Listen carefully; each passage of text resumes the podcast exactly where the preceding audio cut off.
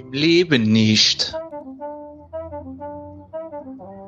Der Ehrliche Trierer Podcast über Erinnerung und Fiktion. Die jeder kennt.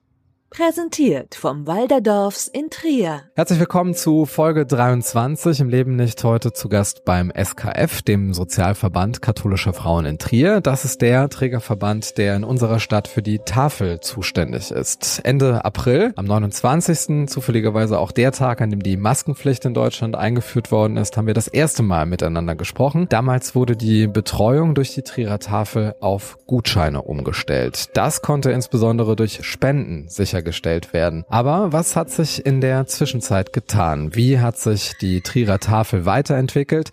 Was kann im Moment geleistet werden? Darüber sprechen wir heute mit der Geschäftsführerin des SKF, Regina Bergmann. Ich grüße Sie.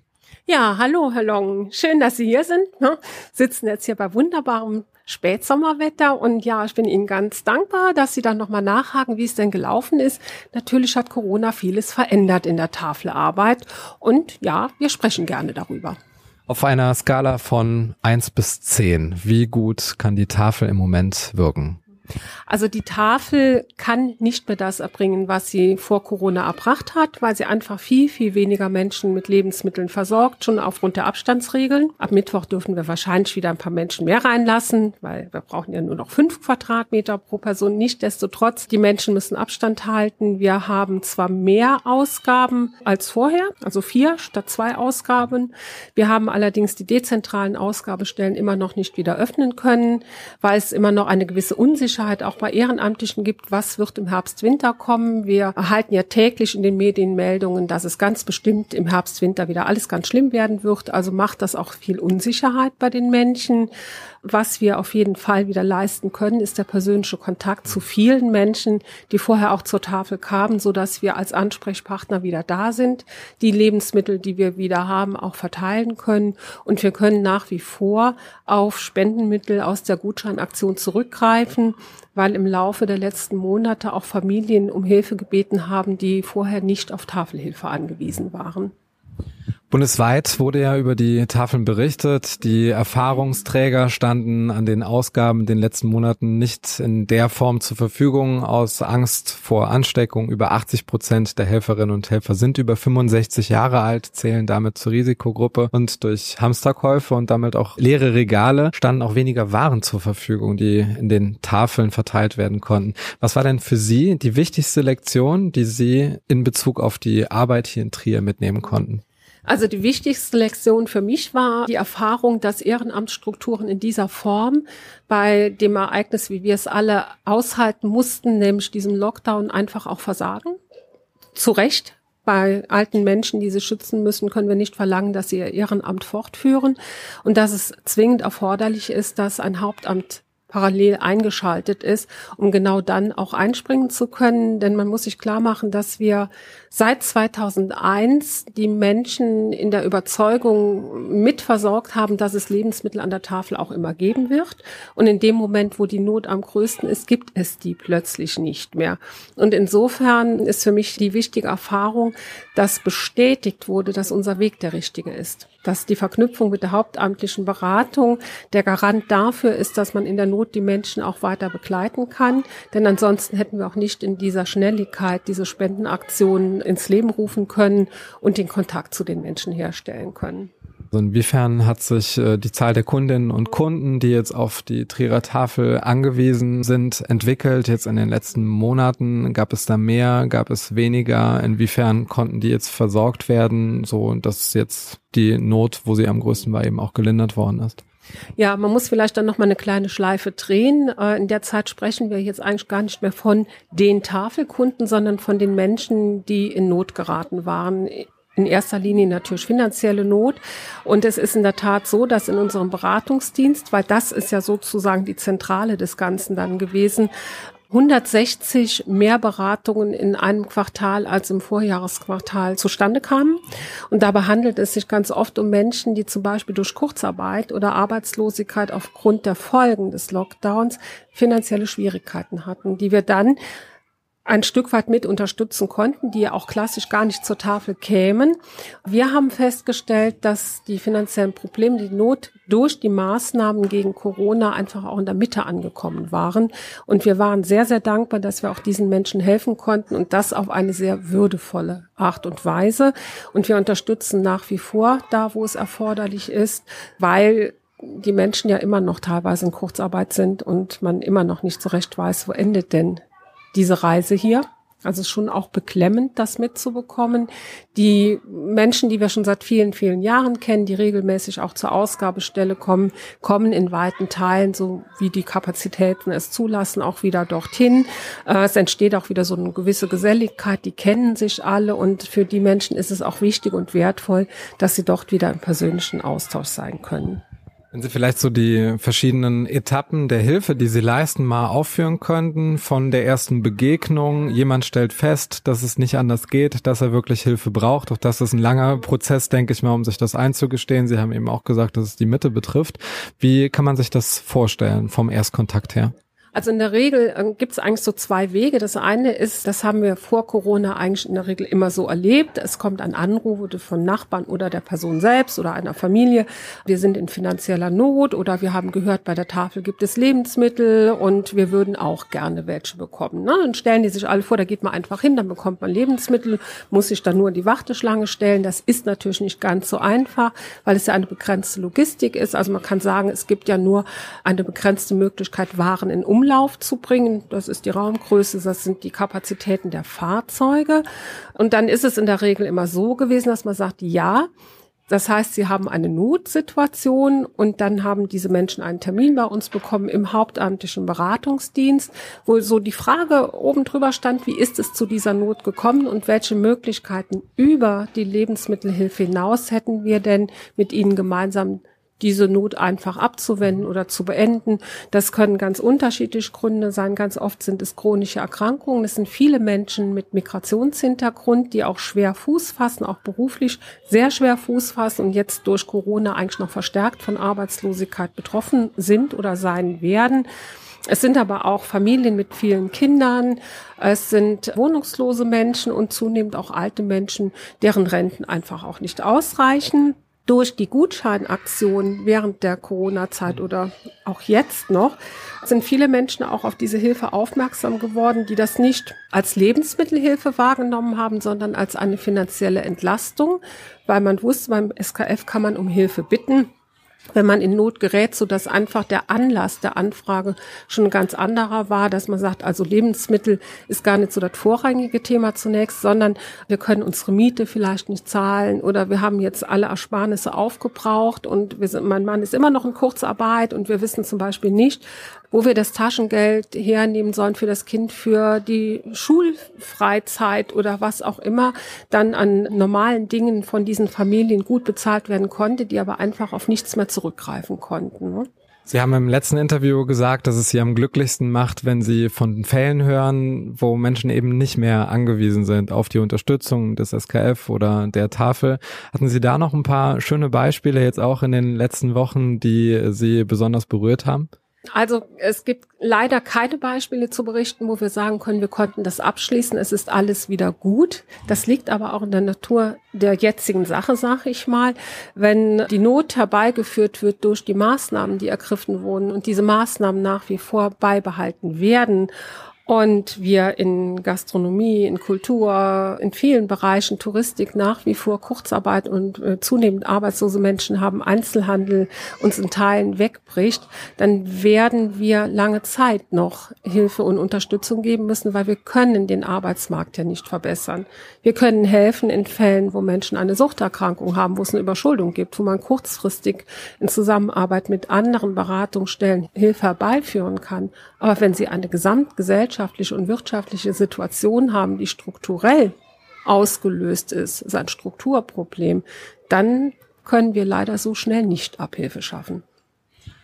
Sie haben die hauptamtlichen Helfer, aber auch die ehrenamtlichen Helfer angesprochen. Vor kurzem haben Sie einen Aufruf gestartet in den sozialen Medien, dass Sie eben noch Helferinnen und Helfer suchen, um eben diese verschiedenen Schichtpläne auch zu füllen, um auch jeden Tag an den Ausgabestellen verfügbar zu sein.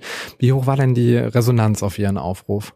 Ja, die war gigantisch, die war richtig gut. Man muss vielleicht zum Hintergrund wissen, wir haben ja mehr Ausgaben, wie eingangs schon erwähnt. Das heißt, wir brauchen mehr Personen unter der Woche, die die Ausgabe machen. Und es kann ja nur eine bestimmte Personenzahl an Ehrenamtlichen in der Tafel vor Ort sein, aufgrund der Fläche und aufgrund der Verordnungen, so dass man zum einen mehr Ehrenamtliche brauchte und viele ältere Ehrenamtliche auch gesagt haben, wir nehmen den Dienst nicht mehr auf oder es ist auch nicht mehr so, wie es vorher war. Geselligkeit kann nicht mehr so gelebt werden, so dass aber trotzdem ganz, ganz viele neue junge Ehrenamtliche jetzt über diesen Aufruf zu uns kamen, wir alle Dienste jetzt auch abdecken konnten und auch recht flexibel. Gerade bei jungen Menschen ist schon mal so, die können vielleicht auch nur einen gewissen Zeitraum ihr Ehrenamt ausüben, sind dann beruflich oder von der Ausbildung her, wechseln sie den Wohnort und dann braucht man wieder neue und es bringt auch noch mal ganz viele neue Erfahrungen, ganz viele neue Gespräche, interessante Anregungen. Insofern waren wir sehr sehr glücklich mit der Resonanz. Im Moment sind wir gut aufgestellt, aber das wird in Zukunft eine höhere Fluktuation haben. Also es lohnt sich immer mal bei uns zu fragen, ob es noch was ehrenamtliches zu tun gibt. Sie haben jetzt vier Ausgabestellen. Wo liegen die jetzt in Trier und Umgebung? Also wir hatten, wir hatten in der Vergangenheit vier Ausgabestellen. Drei, äh, eine war Trier Nord, eine Maria Hof und äh, eine Erang und dann wurde im Schammertdorf wurde sozusagen ausgeliefert. Das funktioniert im Moment alles nicht, weil wir gesagt haben, wir wollen jetzt erstmal schauen, ob unsere Hygieneregeln greifen, ob das alles funktioniert und wenn es gut funktioniert, schauen wir, ob wir die dezentralen Standorte auch weiter ausstatten. Was wir aber getan haben, um das ein wenig zu kompensieren, ist dass wir in der Weberbach, in der zentralen Ausgabestelle und auch sozusagen in der zentralen Logistikabteilung Dienstag, Mittwoch, Donnerstag und Freitag eine Ausgabe haben, was zuvor nur Dienstags und Freitags der Fall war.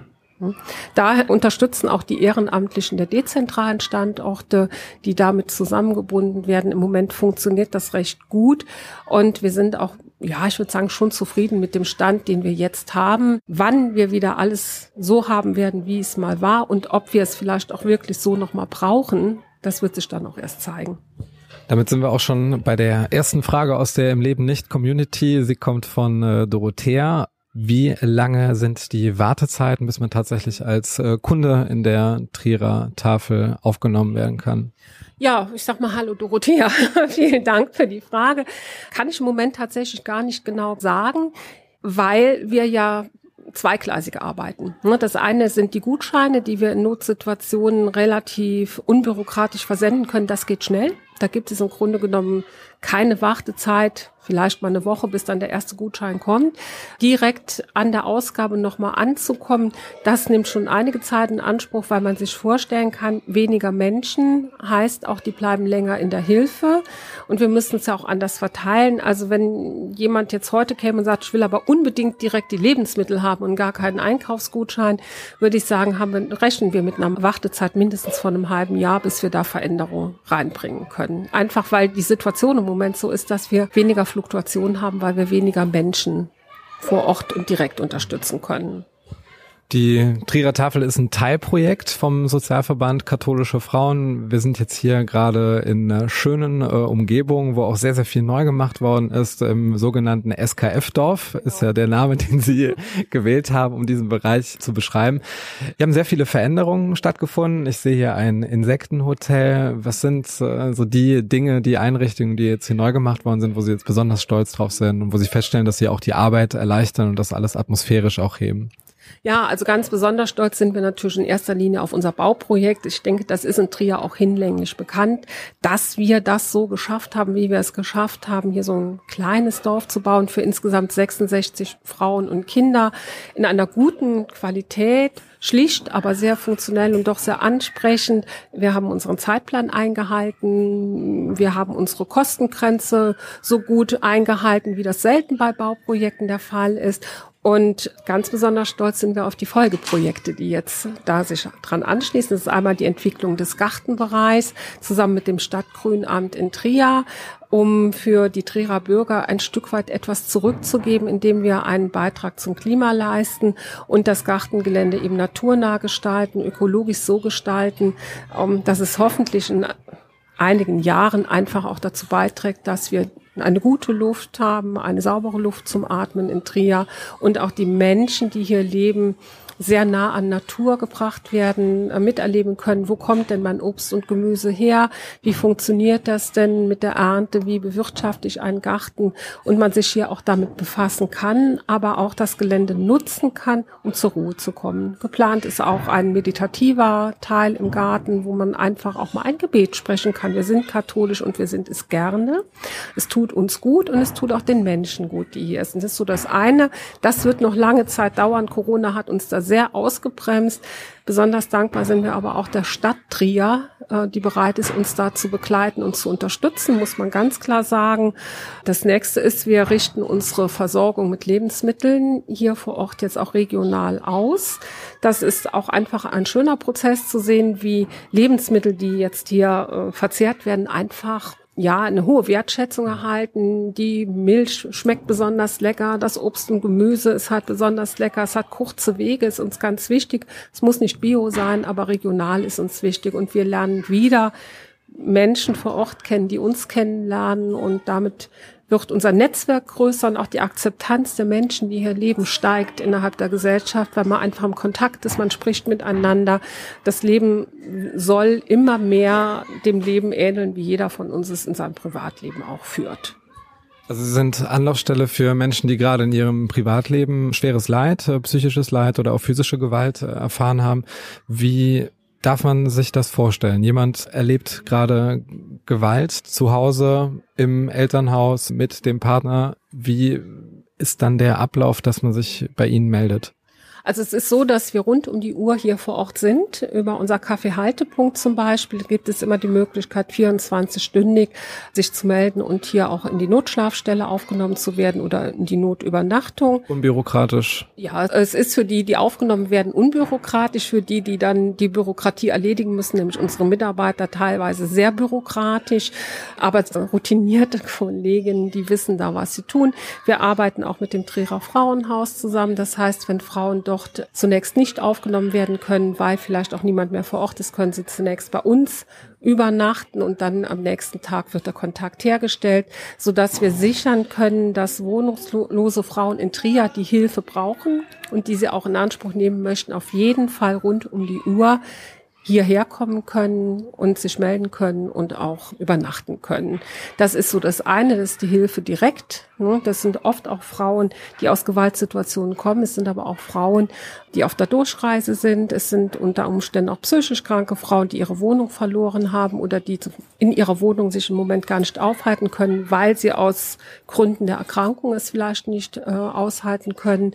Es bleibt aber nicht bei der Hilfe, dass man sagt, dann übernachten die mal und alles ist gut, sondern natürlich Tisch wird dann die Beratung äh, in Gang gesetzt. Man schaut, kann man die Wohnung erhalten? Muss man eine neue Wohnung suchen? Oder ist es so, dass Sie vorübergehend überhaupt erstmal in einer Wohngruppe rund um die Uhr Begleitung und Betreuung brauchen? Um Sie haben ja hier unterschiedliche Bereiche genau. auch der Unterbringung. Können Sie da kurz was zu sagen? Ja. Also ich sage mal so ein bisschen wie ein Baukastensystem. Das ist aber SKF. Wir entwickeln immer das, von dem wir denken, dass es jetzt gebraucht wird. Das heißt, wir haben ganz viele Möglichkeiten für Frauen, die wohnungslos sind. Das heißt, sie können hier wohnen. Wir äh, können ihnen helfen, eine Wohnung zu finden. Sie können aber auch einfach tagsüber im Kaffeehaltepunkt sich aufhalten, dort ihre Wäsche waschen, auch schon mal duschen, wenn sie keine Wohnung haben oder sich nicht in ihre Wohnung zurücktrauen. Auch das kommt vor. Dann gibt es die Möglichkeit, auch über einen längeren Zeitraum im Rahmen der Wohnungslosenhilfe hier auf dem Gelände in den Gebäuden zu leben und von hier aus äh, eine Wohnung zu suchen, vielleicht auch wieder eine Tagesstruktur, eine Arbeit zu finden oder zumindest einige Stunden Beschäftigung. Wir haben auch ein Qualifizierungsprojekt äh, für Frauen. Was heißt das? Das heißt, das ist ähm, ein Projekt, in dem Frauen Grundarbeitsfähigkeiten trainieren, in dem sie Unterstützung bei Bewerbungen bekommen, wo Kontakte hergestellt werden zu potenziellen Arbeitgebern. Ziel ist die Vermittlung in reguläres Arbeitsverhältnis und unsere Kollegin macht das recht erfolgreich. Wir haben also also immer wieder in den letzten Jahren Frauen gehabt, die tatsächlich in ein Beschäftigungsverhältnis gemündet sind. Und das kann dann ja auch noch eine Zeit lang von uns mit nachbetreut werden. Das ist so die eine Schiene. Das andere ist dann eben auch die Hilfe bei der Wohnungssuche oder auch die Unterstützung beim Erhalt der Wohnung, wenn es da zu Problemen kam, Zahlungsschwierigkeiten, dass man all die Dinge auch auflösen kann. Des Weiteren ist es seit vielen Jahren bekannt, dass bei wohnungslosen Menschen auch viele psychisch kranke Menschen zu finden sind. Ob die psychische Erkrankung eine Folge der Wohnungslosigkeit ist oder umgekehrt, ist oft nicht klar. Aber manchmal sind dann halt eben die Probleme so verfestigt, dass eine psychische Erkrankung entsteht oder äh, geblieben ist. Und dann können diese Frauen auch so lange hier in unserem Dorf leben, wie sie unsere Hilfe brauchen. Und das ist auch nicht festgelegt auf einen bestimmten Zeitraum. Sie haben eben angesprochen, dass die Wurzeln des SKF selbstverständlich katholisch sind. Wie weit spielt denn äh, die Kirche oder Geistliche eine Rolle in Ihrer Arbeit? Ja, das ist ähm, also das Katholische, das Geistige, Spirituelle trägt uns in den Gedanken darum, was wäre gut und richtig. Das ist eine Haltungsfrage und ich denke, dass diese innere Ausrichtung danach, was braucht Mensch um menschlich leben zu können, im, verwurzelt im Glauben. Ähm, für uns auch Motor ist immer wieder neue Ideen zu entwickeln, wie wir Menschen gut helfen können. Und ich denke, das macht uns aus, diese Beweglichkeit, diese Schnelligkeit, in der wir oft die Probleme aufgreifen und ja, manchmal ganz unkonventionell einfach mal loslegen und machen und dann schauen wir mal, ähm, vielleicht finden wir jemanden, der es ja für uns mitfinanziert oder Spender und das ist bisher immer gelungen und so konnten wir immer recht zeitnah Menschen auch helfen. Frau Bergmann, wir kommen jetzt äh, zum nächsten Teil. Jetzt steht das äh, Quickfire auf dem Programm. Äh, 16 solidarische Fragen für Sie. Da müssen wir jetzt gemeinsam durch. Sie sind bereit?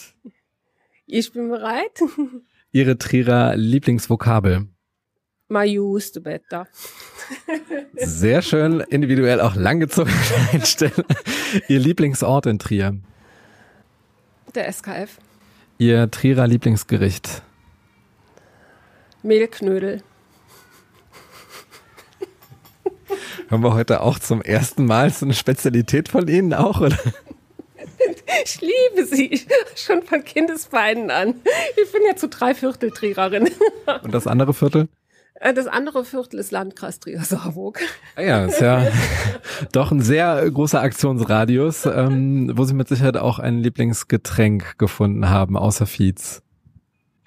Sprudel. Ihr letztes Konzert, das Sie besucht haben? In Trier? Allgemein? Allgemein. Ah, Eagles in Köln. Das letzte Sportereignis, das Sie sich angesehen haben? Oh, der IAT-Lauf im IAT-Park. Ihre Lieblingsgastronomie in Trier?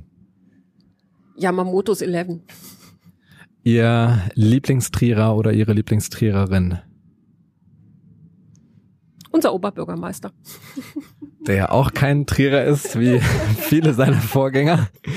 Welche drei Eigenschaften zeichnen die Mitarbeiterinnen und Mitarbeiter der Trierer Tafel aus? Herzblut, Engagement und der feste Wille zu helfen und Gutes zu tun. Auf wessen Rat hören Sie in der Corona-Zeit am ehesten? Auf meinen eigenen. Welche Wanderroute besuchen Sie am liebsten? Mm, die Wanderroute vor unserer Haustür zu Hause durch den Meulenwald. Wer ist Ihr Lieblingsautor, Ihre Lieblingsautorin? Franz Kafka. Tee oder Kaffee? Tee. Und Kaffee. Wann mussten Sie äh, das letzte Mal über sich selbst schmunzeln? Gerade eben.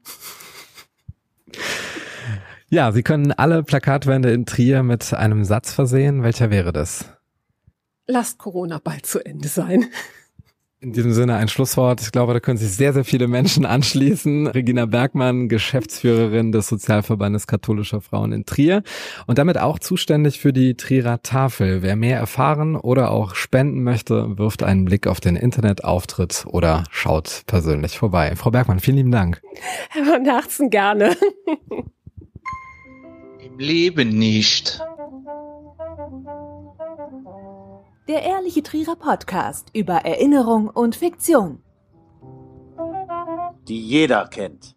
Präsentiert vom Walderdorfs in Trier.